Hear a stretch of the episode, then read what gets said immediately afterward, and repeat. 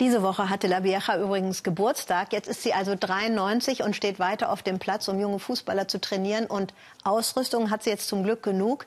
Also bitte nichts mehr schicken und spenden. Wenn der Fortschritt, beziehungsweise das, was man so Fortschritt nennt, über eine Stadt rollt, die mal Fabriken und Fußgängerzonen hatte, dann kann es sein, dass diese Stadt danach deutlich leerer und verödet ist.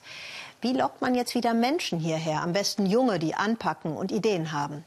Im französischen Roubaix greifen sie zu drastischen Mitteln. Dort kann man, Achtung, Häuser für einen Euro kaufen. Das ist kein Witz. Aber das wollte sich Sabine Rau jetzt mal genau aus der Nähe anschauen. Der Glanz ist hin. Früher war hier Leben. Ratterten Maschinen. Vorbei. Doch hinter den Kulissen brodelt es. Jung, kreativ, extravagant. Neue Impulse für Roubaix, die Hochschule für Mode. 250 junge Leute studieren, entwerfen, schneidern hier. Kennen Sie den? Die Motive ausgefallen, die Materialien kostbar.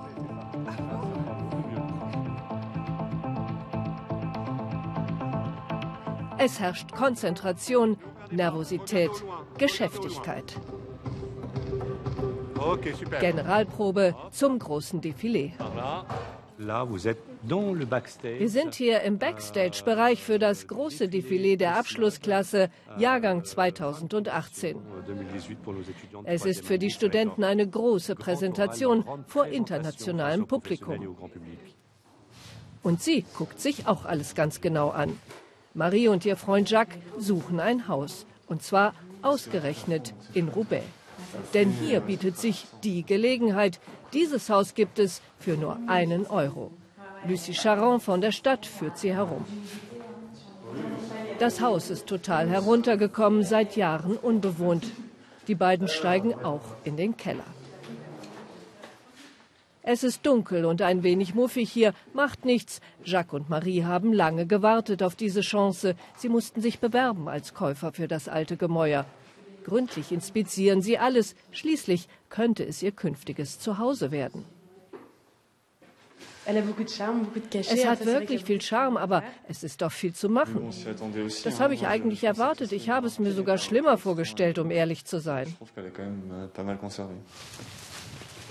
Marie kämpft sich durch den verwilderten Garten.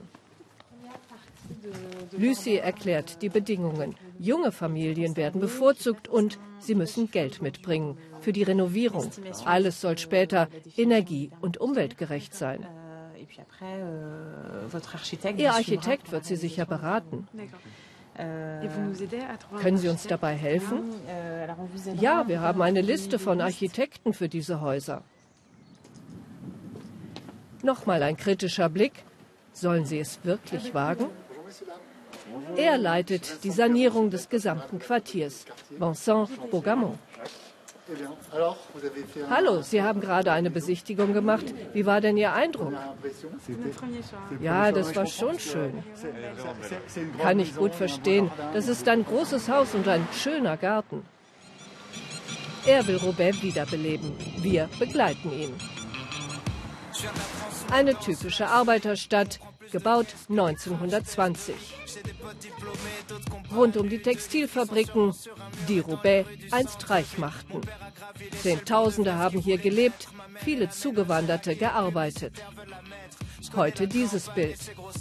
Vernachlässigt, verlassen, verwahrlost.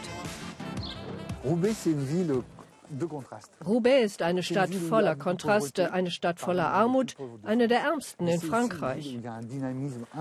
Und zugleich eine Stadt voller Dynamik, eine junge Stadt, die sich ständig verändert. Nicht umsonst stammt die Idee mit den Ein-Euro-Häusern von hier. Hier sind die Probleme groß, aber auch die Kraft zur Erneuerung und für die Zukunft etwas aufzubauen. Und die Zukunft von Roubaix beginnt hier in den Mauern der Vergangenheit. Ein Start-up-Unternehmen, Textilbranche versteht sich. T-Shirts, die nicht verkauft werden konnten, bekommen hier ein neues Outfit. Die Näherinnen waren vorher arbeitslos, jetzt gibt es hier neue Jobs für sie. Und es sollen noch viel mehr kommen. Alles ist hier handgemacht. 2000 T-Shirts, fertig für den Versand. Ein Anfang. Und das ist sein Werk. Guillaume Delbar ist der Bürgermeister von Roubaix, ein unkonventioneller Typ. Patent, zupackend, uneitel. Und er hat noch viel mehr vor. Neue Unternehmen, junge Leute will er in die Stadt holen. Der Reichtum, die ganze Pracht, Vergangenheit. Heute hat Delbar mit einer Arbeitslosigkeit von 30 Prozent zu kämpfen. Und das will er ändern. Wir sind eine Stadt im Umbruch. Es gab eine sehr wohlhabende, reiche Periode zur Zeit der Textilindustrie. Seitdem müssen wir uns neu erfinden und die Chancen zum Wandel sehen. Wir machen das etwa, indem wir existierende Gebäude nutzen, um dort etwas Neues aufzubauen.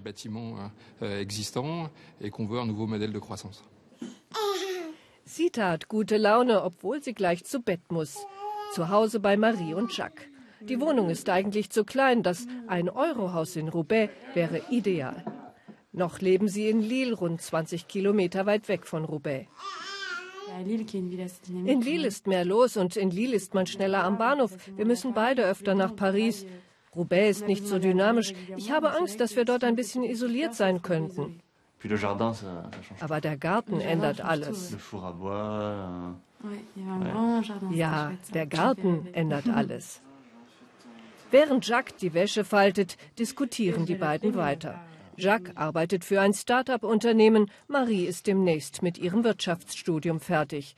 Die 130.000 Euro für die Renovierung könnten sie schon aufbringen. Die beiden beschließen schließlich, sie wollen es mit Roubaix versuchen.